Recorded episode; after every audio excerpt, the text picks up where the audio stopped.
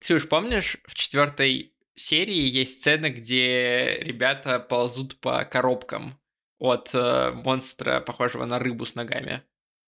Ну, да, было дело. Так вот, э, ты знала, что режиссер э, Хиротака Мори рассказал, что дизайн каждой этикетки для каждой коробки в этой сцене отрисовал лично постановщик Кентара Ваки сам. Какой, И какой они все ужас. разные. Какой И они все кошмар. разные в этой сцене. А Это про внимание к деталям.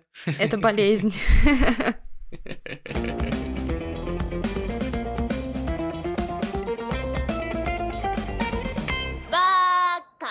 Всем привет, меня зовут Эдуард. А меня Ксюша.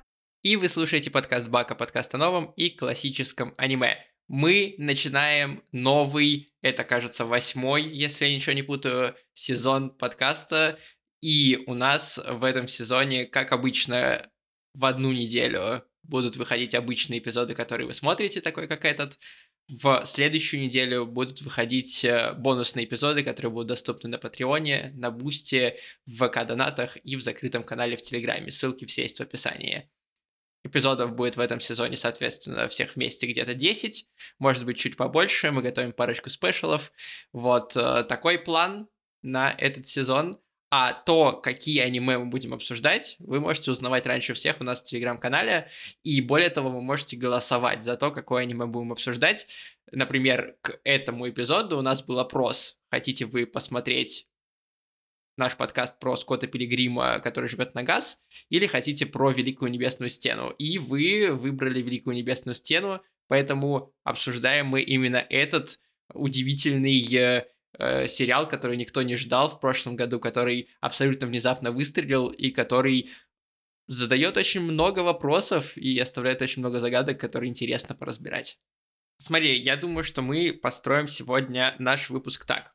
А, Мне кажется, есть много людей, которые слышали про Великую Небесную Стену, но еще не смотрели. И Мгм. для них мы отведем первый блок, где мы поговорим про историю создания, про мангу, про интересные штуки со студиями и коротко расскажем сюжет без спойлеров. Для того, чтобы завлечь людей, чтобы убедить их посмотреть этот сериал.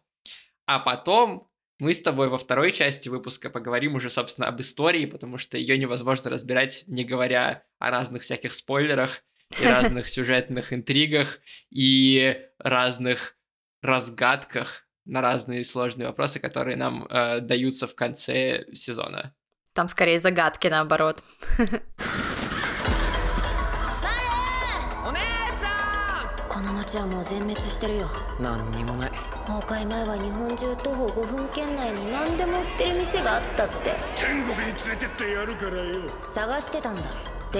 お Ну и ра- разгадок тоже чуть-чуть есть. Супер. Тогда давай начнем с истории создания и начнем, понятное дело, с манги, Мгм. потому что Великая Небесная Стена, она же Heavenly Delusion, она же Иллюзия Рая, она же Тенгако Даймакё. Это все название манги, которое начало выходить в 2018 году и выходит ежемесячно в журнале Monthly Afternoon. И это Seinen журнал, то есть это взрослая манга. По аниме так сильно не скажешь, но вообще-то в манге довольно много откровенных сцен, э, довольно много расчлененки, довольно много жестоких сцен. А в аниме они так заблюрены слегка, скажем так. Цензура, цензура. Цензура, цензура, да. Мангу это написал Масакадзу Исигура, и он до этого занимался всякой развлекательной комедийной мангой. А, Она вся была немножко с элементами фантастики, но она была такая в основном э, комедийная. А тут он взялся за серьезный, взрослый, сложный сейнен, хотя вот эти его комедийные приколы, как мне кажется, все равно виднеются, потому что здесь довольно много смешных сцен. Мгм. Тогда же, в 2018 году, когда начала выходить э, манга, вышло на самом деле первое аниме. Э, То, что мы смотрим сейчас, это э, вторая уже, по большому счету, адаптация Великой Небесной Стены, потому что первая адаптация вышла к э, премьере первого тома в Японии, и это была короткая, короткий метр, э, буквально там на 5-7 минут, э, который, собственно, назывался Великая Небесная Стена, и показывал коротко какие-то основные моменты из первого тома. Делала это все Мгм. студия Minikata Lab. Это маленькая студия, которую никто не знает, и она особо не работает над аниме. Она работает в основном над клипами. Но с ней интересная есть связь. Э, Даже две, если честно. Э, Первое — это то, что э, когда Масакадзу Исигура, автор манги, планировал свое произведение, а он планировал его очень долго, у него в концепте было то, что герои будут идти по пустыне, что это будет такой постапокалипсис, и все будет заметено песком, и они будут брести по пустыне. То есть это должен был быть такой типа Mad Max, э, знаешь, э, пустыня, ветер Мгм. и Мгм. предыдущие герои. Но вот эта э, студия Миниката Lab ровно в этот момент, когда мангака решил приступить к работе, выпустила клип к Sand Planet, к песне, от э, такой э, анимешной исполнительницы Хацуны Мику. Наверное, ты видела с такими синими хвостиками, синими волосами. Ее везде форсят всегда в, в интернете. Я думала, это просто вокалоид. Нет? Ну да, вокалоид. Ну, ну да, да, да, конечно, видела. Ну, а- она и исполнитель в том числе, да. Ну, ну да. Вот, да. и вот у, нее вышла популярная песня Sand Planet, и там клип делала вот эта студия, и там как раз персонажи в постапокалипсисе бредут по песчаному, значит, э, миру, и э, Мангака решил, блин, люди решат, что я украл идею. И он, и он передумал и сделал городские пейзажи вместо песка. Слушай, но я думаю, даже без э, этого клипа люди бы подумали, что он украл идею из э, Тригана. Там же, ну, ровно та же самая история, везде песок и постапокалипсис. Ну да, тоже возможно. Но Триган все-таки, знаешь, типа он вышел довольно давно, а тут вот прям перед тем, как автор начал писать мангу, вышел этот клип. Но все-таки, все-таки, знаешь, есть шанс, что могли палиться комментарии из разряда «О, вот он типа подал новую идею, но на самом деле он просто украл старый сценарий, переделал там чуток под себя, и все это неправда, не трушно и так далее. Поэтому молодец, что он решил все переделать. Ну и мне кажется, что вот эти городские пейзажи в аниме прекрасно выглядят очень, Да. очень эффектно. Это правда. Это первая связь э, вот этого малень... вот этой маленькой короткометражки и аниме, которое сейчас вышло. Вторая связь — это то, что в той короткометражке уже очень похоже выглядят дизайны персонажей на то, что мы увидели в аниме э, полноценном. И это связано с тем, что когда э, студия Production IG взялась за экранизацию Великой Небесной Стены, э, она пригласила дизайнера персонажей из той короткометражки сделать дизайн персонажей в большом аниме. Мгм. Ну, неплохо. То есть им так понравилась такая короткометражка, что они позвали того же специалиста. Причем а, этого специалиста зовут Уцушита, а, и это его дебют в полноценном большом аниме.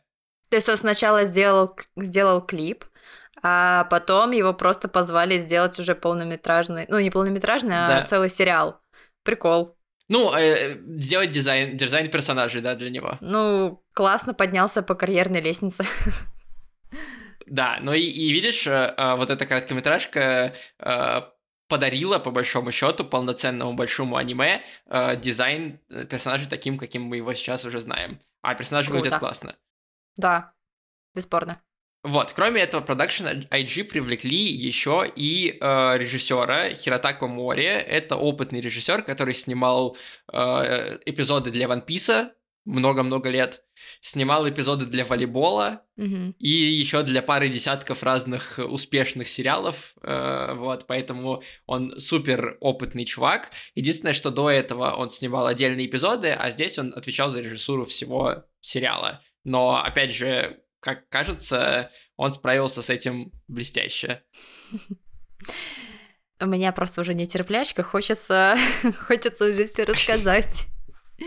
Ну давай, расскажи, раз тебе не терпится, про сюжет, про что история. История на самом деле начинается довольно банально. Ну, то есть у нас есть постакапи... пост... Блин, сейчас. У нас есть э, мир, Япония после какой-то глобальной катастрофы. Не совсем понятно, что знаем, там что произошло. катастрофа, да? Да, непонятно, там ядерная бомба упала, или цунами, или что вообще, что вообще в мире происходит, неизвестно. У нас есть э, два главных героя. Э, мальчик, которого зовут Мару, и девушка по имени по, по имени Кироко. Они, типа, вместе путешествуют по Японии, а, она в роли телохранителя этого пацана, а пацан там куда-то идет, что-то ищет. Нам тоже с самого начала не говорят, что вообще происходит. Ну, какой-то какой рай он ищет. Какой-то Ну рай да, он ищет, ищет какой-то рай, и ты все же не понимаешь, что это. Это странности какие-то перевода, или это какой-то их там местный прикол. В общем, не ясно. Рай и рай. Окей. В общем, они э, ходят, бродят, путешествуют по всей Японии. Вот, при этом э, у людей там э, очень сильно нарушена инфраструктура, они буквально ночуют в разрушенных, заброшенных э, домах. Вот, если они там нашли консервы, то это большая удача, вообще на вес золота. И как бы света нет, отопления нет, везде мародеры, везде опасность, и, собственно, понятно, что всем нужно как-то защищаться. Вот. А девчонка параллельно там со своей работой телохранителя еще пытается найти своих э, давних знакомых, которые кото- которые, которые как-то, ну, исчезли, пропали. В общем, да, они разминулись.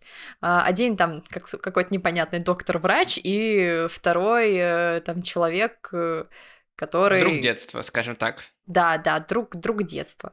Вот. Ну, это, в общем-то, это вся завязка, и, да, в первой серии ничего особенного не происходит, кроме какого-то рандомного мордобоя и вот, вот всей вот этой вот непонятной атмосферы. Но параллельно, параллельно нам начинают показывать кадры, как будто бы вообще из другой вселенной. Нас погружает вообще в мир, а, где а, я бы назвала это скорее школа-интернат, а, с детьми Абсолютно особенными. да. Да-да-да, школа-интернат с детьми, у них там э, просто потрясающие условия, у них классное образование, у них э, вокруг офигенная там робототехника всякая, то есть э, инфраструктура просто best of the best, школа топ. Плюс у них есть огромный сад, а, с крышей, то есть они, они, ну, типа, у них в здании огромный сад с деревьями, там чуть ли не лес. Если вы смотрели «Милые во Франксе», там вот города их вот эти выглядели примерно так же. Ну да, да, А, похоже. И их вот эти школы, где они учились, да. Да, и вот похоже. И как бы нам просто показывают повседневность этих детей, как они учатся, и как будто бы нам дают намеки на какую-то непонятную потустороннюю силу этих детей. Ну, там до конца не ясно. Ощущение, что они просто шизу ловят. Вот, но потом, потом там что-то происходит. В общем, так и идет весь сериал, что нам показывают две реальности. Япония, когда уже после катастрофы, и Япония как будто бы до. Но тоже не совсем ясно как бы была там катастрофа или нет, но да. Но там не совсем понятно, до это или нет. Возможно, возможно это просто какое-то э, закрытое учреждение, находящееся где-то в этом постапокалипсисе спрятанное. Да, И да. э, как бы кажется, что история нас ведет к тому, что вот это место, где эти дети, это как бы тот рай, который ищет Мару, потому что э, помимо того, что он ищет место, которое называется рай, он еще ищет место, где есть человек с таким же лицом, как у него. Да. А когда нам показывают вот эти э, вот это обучение школьное, то там есть девочка по имени Токио, и она выглядит ровно так же, как Мару. Практически один в один, ну разве что прическа другая. Да, я сначала думала, что это, что это Мару, но потом внезапно в сериале сказали, что это девчонка, и думаю, а, ну, возможно, были какие-то метаморфозы, но, видимо, это два разных человека. Ну да, и получается, что э, нам как бы говорят, что вот есть этот рай, вот есть Мару с Кируко, и вот они к нему идут. И нам параллельно показывают события этого самого рая. Но э, это я вам объяснил, как нам намекает сюжет, а как на самом деле мы не знаем. Вот. И э, по большому счету, да, это такой постапокалипсис. Кроме того, что Мгм. ты сказала, там еще нужно упомянуть, что там есть монстры. А, точно. Их там называют людоедами, и у них э, у всех довольно разные способности. Есть там монстры, которые замораживают э, время и людей. Есть монстры, у которых э, такие щупальца, которые очень быстро двигаются и режут все. Есть монстры, похожие на рыбин с ногами, и они все такие довольно странные. Ну, ну да, это какая-то больная извращенная фантазия автора, или, возможно, он подсмотрел рисунки детей, просто обычных детей.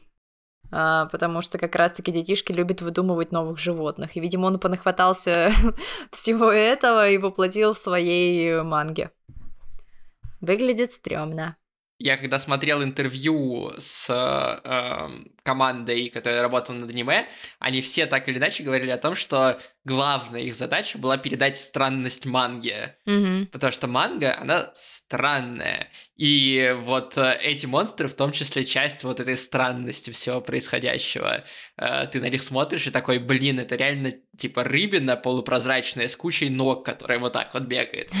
Э, И ты такой, очень странная история. И при этом э, в ней очень классно выдержан тон между прям ужасом-ужасом, потому что манга вообще-то э, озаглавлена, что это как бы ужастик, а, между какими-то супер стрёмными страшными моментами и серьезными моментами, и каким-то чувством м, приключения, что ли, когда ребята из- изучают вот эти заброшенные города, когда они встречаются там с какими-то э, другими персонажами второстепенными, э, с какими-то там торговцами, бабушками в отелях и так далее, э, у тебя есть чувство адвенчуры, приключения.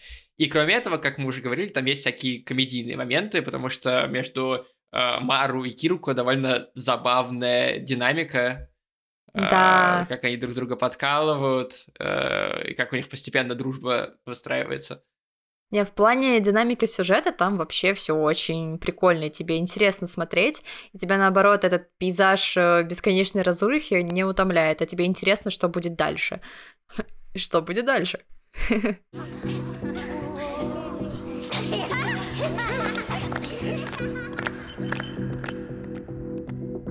Этот выпуск мы делаем вместе с новым партнером, подписным книжным сервисом Bookmate.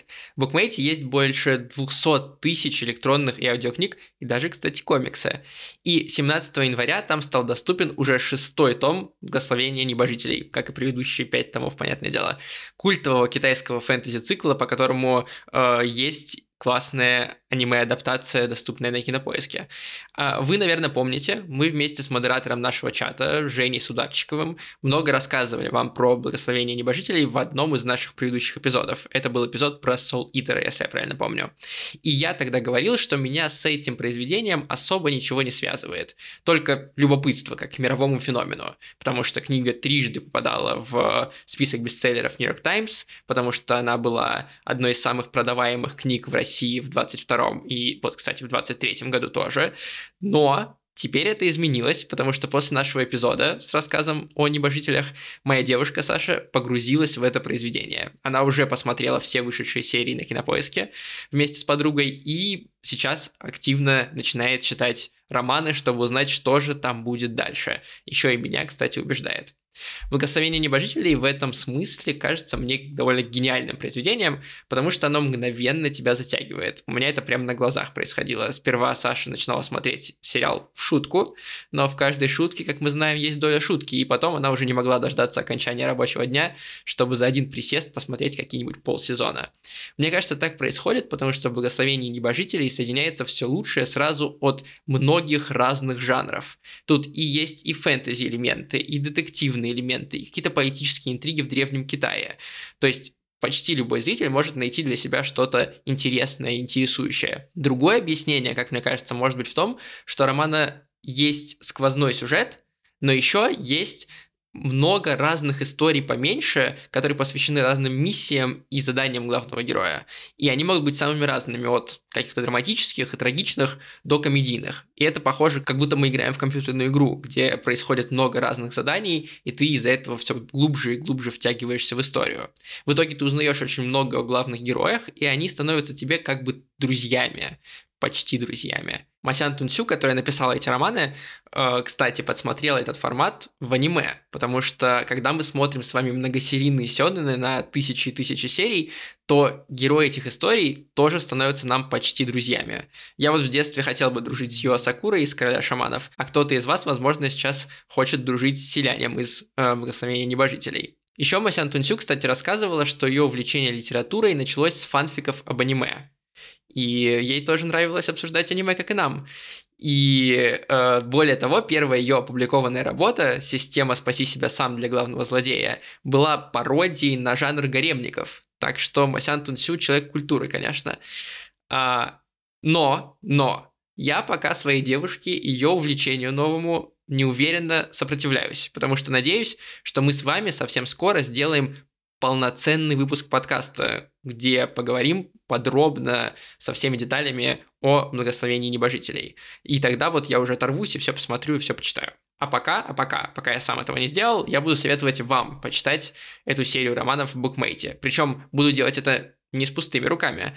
У нас есть для вас специальный промокод, как для слушателей, так и для зрителей на YouTube. Он звучит как букбака, латиницей, слитно, и он дает 45 дней подписки плюс с опцией Bookmate абсолютно бесплатно. Так что обязательно переходите по ссылкам в описании к этому видео, к этому подкасту, к этому эпизоду. Там есть ссылка и на активацию промокода, и на саму книгу. Так что переходите и пользуйтесь. Надеюсь, что вам тоже будет интересно это все почитать. じゃあ行こうかなんだこの人 Но он, он еще и сделан э, на высочайшем уровне. И Мгм. сами пейзажи, э, потому что великолепный арт э, задников, который можно просто ставить на обои рабочего стола, и ты будешь прекрасно себя чувствовать, они будут великолепно выглядеть. Такое не часто случается с сериальными аниме. И там Это правда. на протяжении 13 серий абсолютно не падает качество этих фонов. Оно вот как в первой серии великолепное с этими полуразрушенными домами, так и в Мгм. там 12 серии они выглядят ровно так же хорошо. А, Очень много деталей быта, знаешь, там пыльные шкафчики можно рассмотреть, можно рассмотреть, как там разбиты окна и вытащены какие-то полезные предметы, там батарейки вытащены все спрятанные, а, какие-то надписи на стенах, указывающие а, выжившим на какие-нибудь там баррикады и так далее. Ну, короче, очень атмосферно это все выглядит. Да. И помимо этого, что еще важно для тех, кто не смотрел э, это аниме, если мы вас еще не убедили, это то, что в нем великолепная анимация. Если мы э, говорим о прошлом э, годе, 2023, то Великая Небесная Стена выиграла у нас э, премию Бака Awards как лучшая э, анимация сезона, в принципе, того. И э, там великолепно выдержаны и экшн-сцены, и, что самое интересное, там есть э, место для визуальных гэгов и для искажения персонажей, когда смешные моменты у них очень сильно меняются лица. И э, там есть даже прям вот серия, которая квинтэссенция этого. Это десятый эпизод, помнишь, где э, герои встречаются как раз с монстром, который э, управляет льдом, которым ребенок. ребенок. Да, да, да, да. Ну, блин, слушай, я бы не сказала, что там было довольно весело. Там, там, Ну, так слушай, там напряженно. вначале было... Там было напряженно, но в начале серии там э, главному герою Мару надевают э, э, парик, и Кирука такая, вау, какой ты красивый, и он там блестит весь такой. И, и вот. Или э, сама Кирука в какой-то момент э, открывает э, свою ветровку, ну, расстегивает, и Мгм. оказывается, что у нее довольно большая грудь. И все такие, «О, вот это да! И ты Ну такой, блин, я что, комедию смотрю? Ну, ладно, эти моменты смешные, но я бы сказала, сказала, что они на протяжении всего сериала встречаются. Ну, то есть там в каждой серии буквально можно посмеяться. Да, но почему я про эту серию отдельно отмечаю? Потому что а, там отличается то, как визуально обходятся с этими гэгами. Они более ярко выделены, там больше искажения лиц, э, гипер, э, гипертрофированности такой. Мгм. И э, это связано с, с- с одной причиной. Дело в том, что э, в качестве режиссера этой серии позвали э, Кая и Караси. Это вообще-то аниматор из студии э, Триггер, который работал над Киберпанком, над Гридманом и над другими вот этими очень стилизованными аниме. Ага. Его позвали застилизовать эту серию в своем стиле, ему дали абсолютную свободу, и она получилась, с одной стороны, да, там вторая половина серии довольно страшная, там моменты, Мгм. когда герои замерзают, очень классно выглядят, но в то же время она и очень смешная в начале серии, и очень визуально гэговая, вот. Ну, наверное. Но я на самом деле не, не совсем отметила этот момент. Мне скорее было больше страшно, чем смешно. Но ты, наверное, отметила момент из первой серии, где как раз вот этот бой был Мару э, с точки да. зрения анимации. Это, это да, да. Так что э, если вы не смотрели «Великую небесную стену», и даже наших слов вам не хватило, а мы вам советуем его посмотреть, Мгм. то послушайте вот еще небольшой кусочек, который нам записал э, Лёш Филиппов из э, э, телеграм-канала э, «Покебол с предсказаниями» для э, нашего эпизода с итогами года э, с нашей премией, потому что он там как раз про Великую Небесную Стену очень хорошо тоже рассказал. Почему анимация в аниме «Иллюзия рая» или «Великая небесная стена» кажется мне субъективно лучшей в этом году, ну или одной из лучших как минимум. Вообще об этом аниме студии Production IG обычно говорят в разрезе необычного сюжета, вот это поворотов, гендерной интриги и других вещей, связанных скорее с сюжетом и содержанием, чем визуальным воплощением. Однако, мне кажется, не только в иллюзии рая, но и вообще разделять темы и визуал, медиа и месседж, внешнее и внутреннее, не очень продуктивно, и как раз иллюзия рая один из примеров, почему эти два канала не просто дополняют друг друга, а как будто подхватывают чужие реплики, развивают их, и хороши именно в тандеме, который мы называем анимацией. Собственно, большие надежды возникают уже на стадии опенинга, который, конечно, с одной стороны является самостоятельным произведением, но все-таки создается с сильной оглядкой на основной сериал. И то, что сделал Вейлин Джан, автор открывающих титров к таким сериалам, как «Магическая битва» и «Волшебные разрушительницы», мне кажется, очень ярко передает ту палитру, ту экспрессию и ту смену стилей, которая присутствует в самом аниме. Там есть и реалистичные кадры, и сценки, стилизованные под 8-битную графику, и акварельный рисунок, и просто экспрессивный набросок, который буквально разрывает от эмоций. И непосредственно в «Иллюзии рая», в обеих сюжетных линиях, которые мы видим, так или иначе раскрываются эти стилистические различия между состояниями персонажей в разные моменты времени. Там есть и очень кинематографичные сцены, связанные обычно с драматическими событиями, и неспешная смена кадров, стилизованная под фотографии, которые некоторые злопыхатели назвали «кончились деньги». Но мне кажется, что это было эмоционально как раз-таки очень уместно. И, конечно, есть комедийные сценки с умильными рожицами и эмоциональные взрывы, которые нарисованы довольно схематично. Такие мутации смотрятся очень органично в сериале о обществе после конца света, то есть после конца цивилизации и его норм. В сериале о поисках идентичности, в том числе гендерной, то есть взгляде на себя не только со стороны, но и изнутри. И такая переменчивость визуального ряда от чего-то практически фотографического к чему-то комедийному и очень хрупкому максимально ярко выражает не просто движение, которое является главной магией анимации, но именно движение эмоционального и интеллектуального поиска персонажей. Ну что, давай теперь перейдем к спойлерной части. Внимание, спойлеры, спойлеры. Если вы не хотите спойлеров, выключайте подкаст, уходите смотреть аниме. Всем пока. Что ты поняла, расскажи мне. О Что? чем история? Что я поняла? Да, что ты поняла? Ой, ну Что, что я поняла? Я поняла, что я очень жду второй сезон. Вот что я поняла. А, Слушай, ну, если честно, есть предположения, но мне кажется, они опять будут все неправильные. Как, как знаешь, вот у меня такое чувство, когда ты первый раз смотришь «Атаку титанов», ты такой, ну дальше, дальше, Мгм. будет вот точно вот так. А во втором сезоне вообще все вверх тормашками и наискосок. А, Так, ну что мы поняли сейчас? Э, Грандиозный спойлер — это то, что вот этот вот мальчик Мару, а, он сын э, Токио, той девочки, которая Да. была в школе-интернат. И это разные времена, да. Разные Это времена. разные времена. Школа-интернат происходит до... Раньше, э, да. Да, а Мару, соответственно, уже там сколько? Уже- уже 20, после. 30 лет спустя, После, да. да. А, несложно догадаться, ну и как бы нам это в аниме показали, что человек с таким же лицом — это его, ну не знаю, там, сиблинг, брат, сестра, Клон. неясно. Клон, Клон, не какой-то, клон. да. Ну, блин. Не, это прям клон, то есть это не она, это она не близняшек родила, а это его прям типа клонировали буквально. Его прям клонировали? Я потому что не поняла. Я подумала, что она родила близнецов. Не-не, его прям клонировали. Пам-пам-пам. Так, это новый поворот для меня. Так, у него есть клон. Что ж, И их разлучили в детстве. их не разлучили в детстве. Просто доктор дурак, он перепутал, он перепутал клоны настоящего ребенка. И, в общем, мы до сих пор не Но мы, знаем, не Мару знаем, настоящий да. или он клон.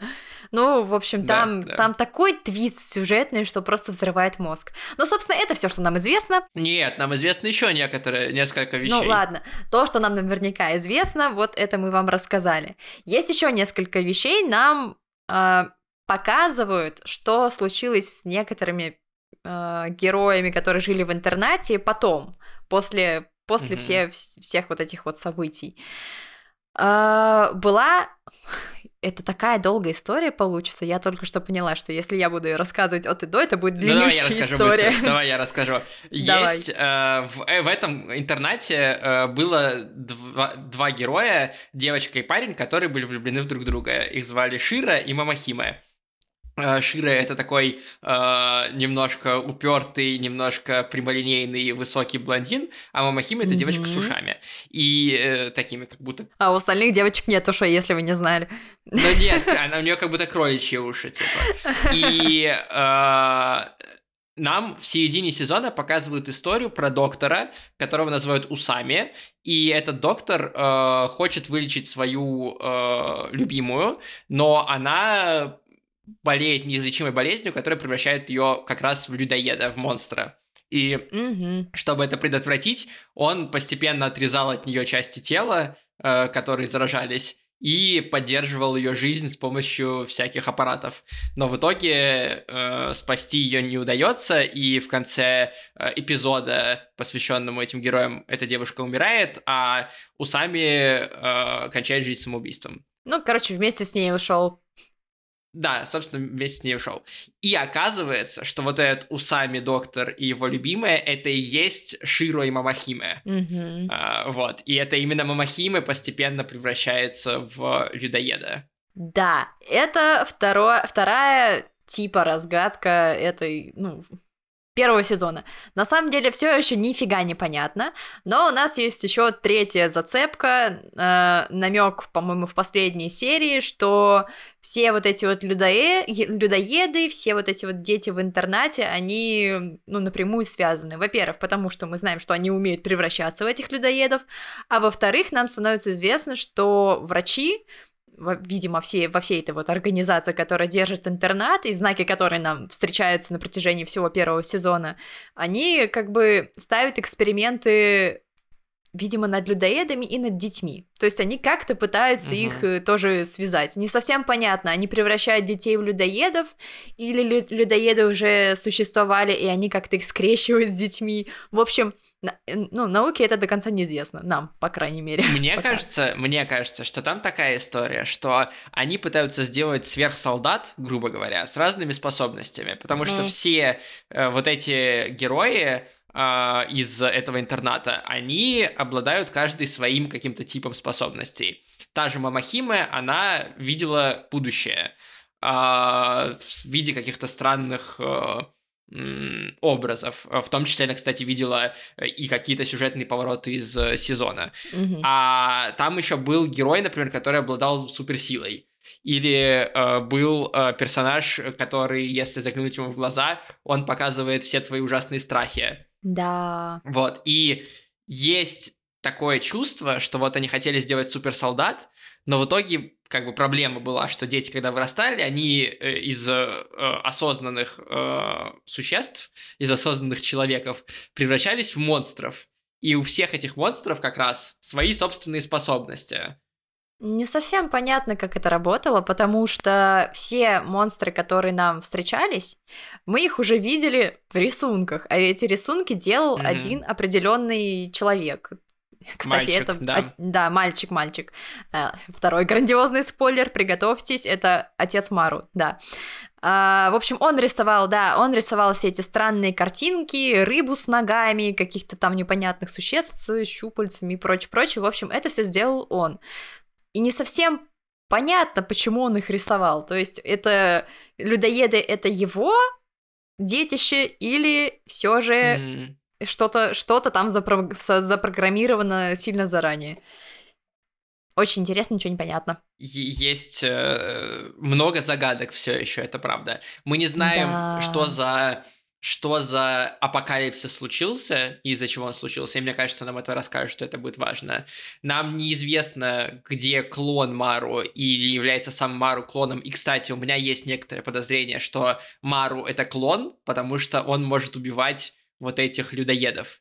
То есть его способность от того, что он э, как бы сам немножко людоед.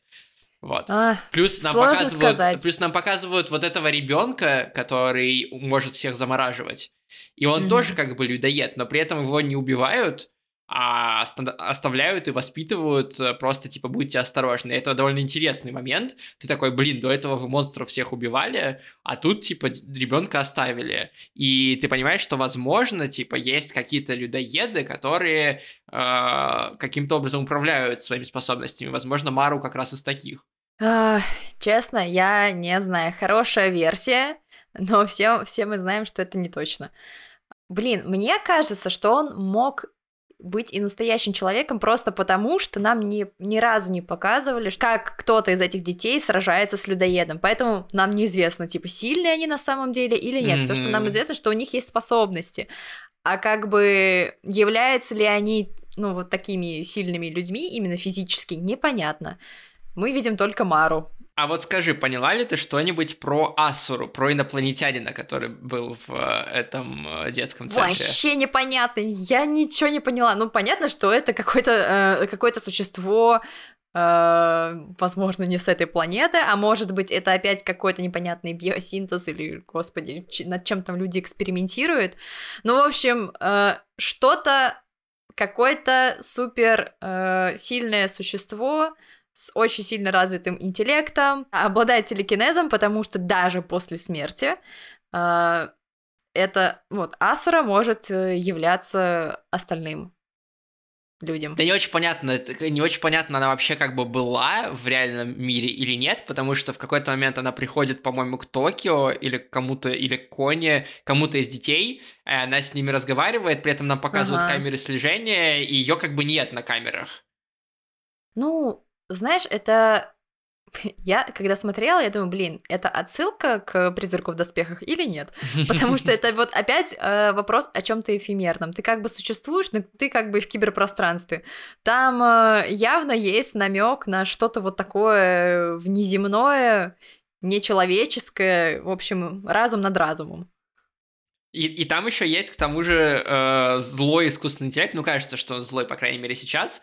Это Мина, которая управляет всем вот этим э, детским лагерем, и Ага. сперва она предстает в роли просто как бы искусственного интеллекта, который там беседует с детьми, отправляет их на уроки, э, контролирует экосистему, все остальное, а в конце э, сезона она внезапно берет и э, выпускает детей, хотя все руководство вообще-то это не собиралось делать. Мгм. Она там э, блокирует какие-то выходы для э, взрослых, э, для ученых. Ну, короче, у нее какой-то свой явно план во всем этом.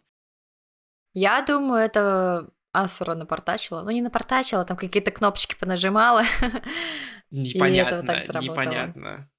Ну, в общем, все понамешано. Ощущение, что взяли очень много идей из разных э, аниме про постапокалипсис. Есть же очень похожее аниме, ну как похоже, там тоже такая школа-интернат, А, я забыла, как называется, «Обещанный Неверленд», вот, Мгм.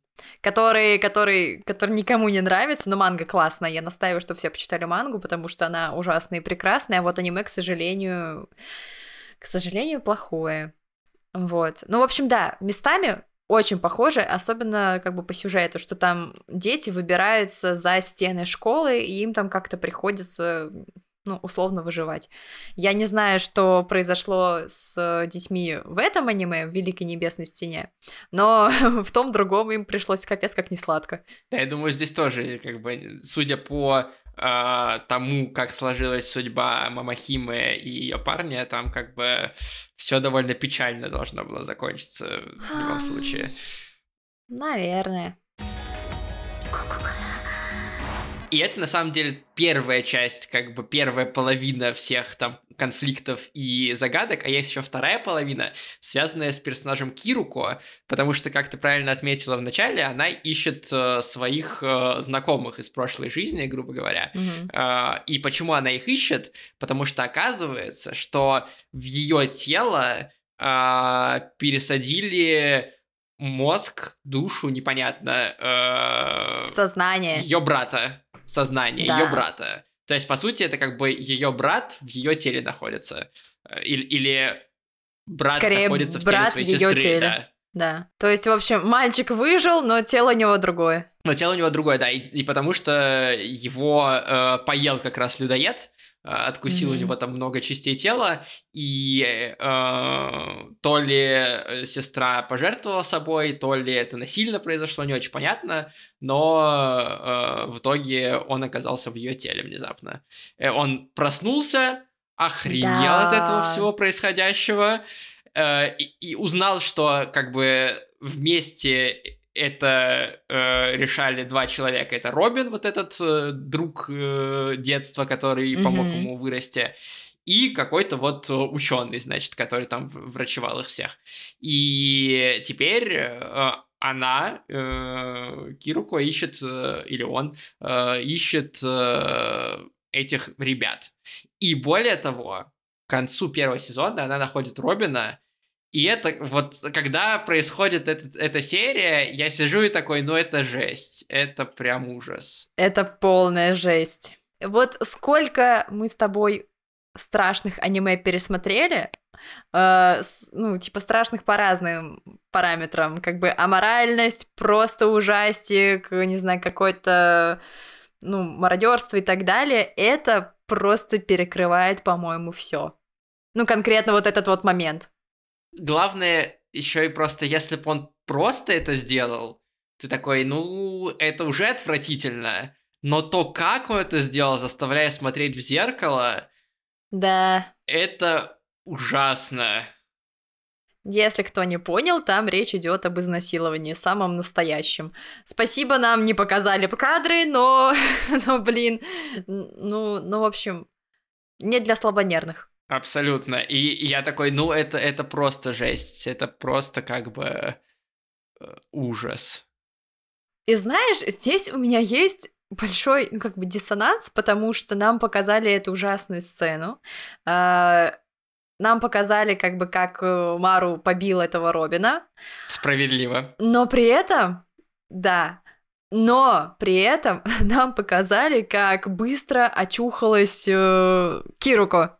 Я думаю, это просто... Я думаю, что это просто, знаешь, э, для того, чтобы хотя бы не на супер негативной ноте закончить э, сезон. Я думаю, что если будет следующий сезон, то он будет во многом посвящен ее травме в том числе. Но в итоге оказывается, что Робин полная мразь.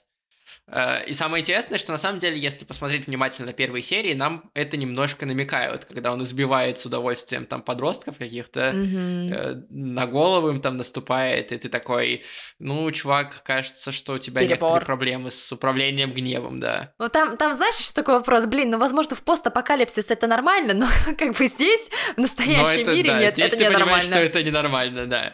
Абсолютно. Да, и в итоге, э, в итоге как бы одного из э, людей Кируку находят, и оказывается, это вообще лучше бы не находило, что называется. Да. А вот врача все еще нет, и мы пока так и не знаем, каким образом он пересадил э, сознание брата в тело сестры, и мы не знаем э, там, как это связано с тем же монстром, который, который это все заварил кашу. Ну, короче, там и все еще есть загадки неразгаданные. В общем, я бы сказала, что история Кирука самая непонятная, и она вызывает бо- больше всего вопросов, потому что даже поведение Робина, да, понятно, нам показали аморальный поступок, но нам непонятно, с какого перепуга. Там есть на это намек, там есть на это намек, когда, когда она лежит и ей, э, и она вспоминает, что, э, что возможно ее сестра занималась с Робином сексом до, э, до того, как умереть. Ой, Ладно, ладно, хорошо, допустим. Но ладно, я э, не к этому вела, а к тому, что когда он только увидел Кирука уже, ну вот, увидел, когда она его нашла, у него было пипец, э, мягко говоря, удивленное лицо. Да, А, он скорее испугался, и просто у меня было ощущение, что он сейчас удерет. да. И вот тут возникает вопрос, что, блин, произошло в тот день, когда ее брат почти умер, А, потому что Кирук это монстр не ел, она просто держала бездыханное тело своего брата, ну, в своих руках, а дальше хопс, склейка, и внезапно уже ее брат в ее теле. Мы такие, Да. так, Да. кто там напортачил? Явно этот врач, но там как-то еще замешан Робин. Вряд ли он на тот момент мог, э, не знаю, скальпель в руках держать. Потому что Абсолютно он там точно. ну, я не знаю. Ну, то есть у него такое лицо, как барыжил. будто он мертвеца увидел. У него такое лицо, как будто он Да, мертвеца увидел да, в этот да. Поэтому очень интересно, все еще много вопросов, ничего не понятно. И у меня иногда ощущение, что нам показывают три аниме одновременно. Э, история с интернатом, да, история Мару и история Кирука. Есть еще э, два момента, на самом деле. Первый связанный с не показанной в аниме сценой из манги, которая произошла между событиями, между тем, как э, э, главные герои э, Мару и Кируко э, там путешествовали, и тем, как они нашли Робина. Мгм. Там была сцена, когда Кируко падает в обморок, Мару в шоке, он несет ее там и встречается с другой там второстепенной э, героиней, Мгм. и э, Кируко приходит в себя, и второстепенная героиня говорит, ну, ты знаешь, что происходит. Я знаю, что происходит. Только Мару, дурак, не понимает, что происходит. На что Кируко говорит, я вообще хз, что происходит, почему я в обморок упала. И э, эта девушка говорит, ну, потому что у тебя месячные. И А, таким образом мы знаем, что у э, Кируко, что ее тело, э, несмотря на то, что э, там у нее пересажен дру- другое сознание, оно как бы обладает э, фертильностью. Ну А, так вот, тело-то не и- изменилось. Ну, Ну, не, из- просто, ну, это же типа, непонятно, как бы. э, ну, Просто типа, эта сцена специально для этого до- добавлена, э, чтобы на это как бы намекнуть. И, и к чему это? К тому, что, возможно, что-то случится после э, сцены с Робином, No, нет, нет, такое нет, нет, может нет, быть. нет, нет, нет, нет. О боже Вот. мой. Потенциально, потому что, ну, как бы намек на это вот в манге есть. В аниме нам убрали эту сцену, возможно, потому что автор сказал, что на самом деле это не важно и такого развития событий не будет. Но мы этого не знаем. Пожалуйста, пожалуйста, пусть это будет так, потому что у меня сейчас так... Ужас, ужас. Не, не надо. И второй момент, как раз тоже связанный с мангой, это э, дело в том, что аниме адаптировало очень быстро очень много, при этом хорошо. То есть э, вырезано лишнее, где-то сокращено, где-то акценты по-другому расставлены, но в итоге в сезон поместилось аж 6 томов, Мгм. а, вот, э, а всего томов сейчас 10 вышло. Пам-пам. А это значит, что меньше половины от того, что э, всего вышло, осталось неэкранизированным. То есть кажется, что на второй сезон пока не набирается. А, а манга это ежемесячная. Поэтому вполне вероятно, что э, финал истории мы узнаем не скоро. Пока, встретимся, когда нам с Эдом будет по 50. Да, поэтому если вы э, посмотрели этот первый сезон, он вам очень сильно понравился, и вы хотите больше э, иллюзии рая Великой Небесной Стены, то имеет смысл перечитать мангу с самого начала, потому что там есть сцены, которые не попали в аниме. Да, они не настолько типа essential, они настолько важные и обязательные, но все равно они как бы погружают в атмосферу, рассказывают про второстепенных героев. То есть... э, Они приятные. манга как манга как дополнительный материал к аниме в этом смысле очень хорошо работает. А, Ой, плюс ты как сейчас как препод звучишь. Чуть-чуть в будущее. Ты реально как препод прозвучал, как дополнительный материал. Ребята, сдаем экзамены. Буду спрашивать вас в конце сезона, сколько вы прочитали манги, которые мы обсуждали. Ой, кошмар. Зачетка анимешника. Апруф от Баки. Я так понял, что тебе прям не терпится, да, продолжение узнать? Ну, конечно, блин, это такая жесткая завязка, но э, опять же, аниме про постапокалипсис мы видели много, но везде переход от одного сюжета к другому, он довольно плавный. То есть он скорее, он скорее вот как, э, типа, ты понимаешь, что у человека была депрессия, когда он эту историю придумывал. И там все довольно монотонно, но тебя в это все погружает, тебе как бы интересно, потому что тебе оставляют какие-то загадки но там нет вот э, таких реальных стрёмных ситуаций, которые действительно могут произойти, когда мир разрушен. Особенно, блин, вот последняя серия говорит, что, ну да, вообще-то, если вы не поняли, старых устоев нет, полиции нет, ничего нет, и в целом можно творить абсолютно беспредел, и никто тебе не скажет ничего. И вот это на самом деле как будто бы очевидно, но этот прием, по-моему, никто не использовал. Я знаешь, что сейчас вспомнил? Там же еще в отдельной комнате у Робина какой-то монстр еще сидел. Да, я про это и говорю. Я вот, я это не упомянула, но когда я говорила про то, что там врачи ставят эксперименты над этими людоедами, я как раз-таки вспоминала эту сцену. В общем, да, у него там еще домашний людоед. Загадок, загадок больше, чем отгадок, хотя некоторые отгадки дают, и я рад. И главное, что эти отгадки на самом деле очень классно работают. И такой, блин, да, мне это как бы намекали, мне это показывали уже. И когда ну, так да. работает история, ты чувствуешь себя очень, э, э, ну как бы э, классно, потому что история mm-hmm. оказывается интересной и хорошо скроенной. И у меня есть подозрение, что автор знает, чем закончится Великая Небесная Стена, он в курсе как бы всей истории, он ее продумал заранее, и все там да. сложится как пазлик очень четко. Да, это же не атака титанов, простите, пожалуйста.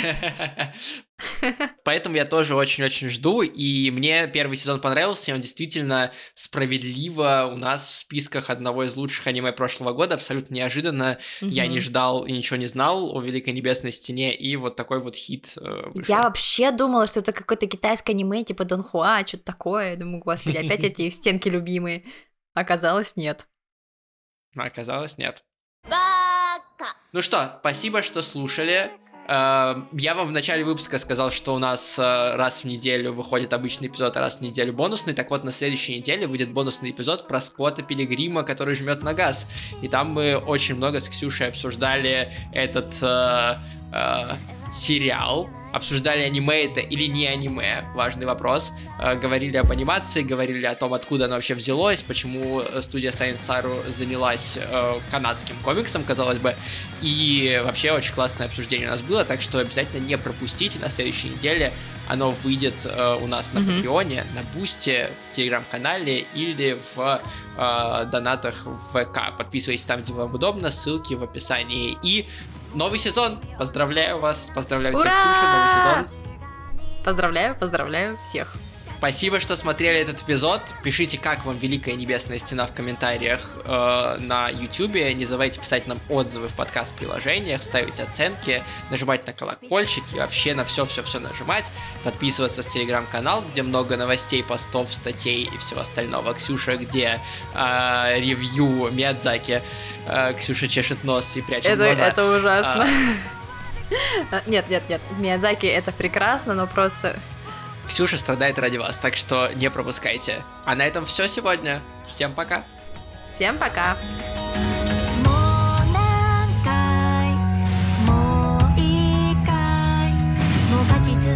きたい